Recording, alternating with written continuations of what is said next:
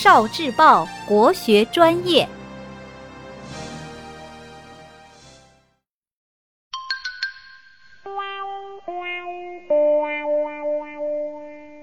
国学小书屋，《中庸》学习的名言：博学之，审问之，慎思之，明辨之，笃行之。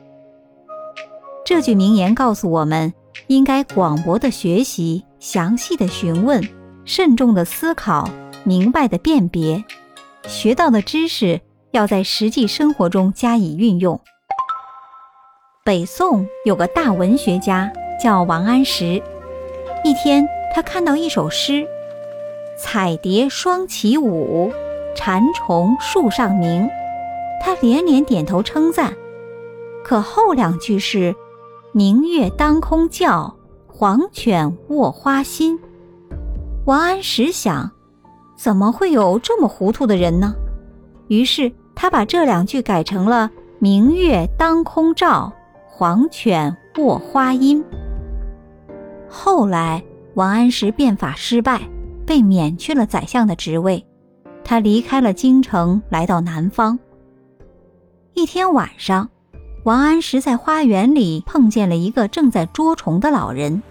老人说：“这种黄犬虫晚上会爬到花心里睡觉，把花都糟蹋了。”王安石看了，心想。原来这种小毛虫名字叫黄犬呐。这时，空中传来一阵鸟鸣。老人说：“这是一种本地的鸟，常常在晚上鸣叫。月光明亮时，它叫得更欢，所以我们都叫它明月鸟。”王安石这才明白，原来那两句诗是对的。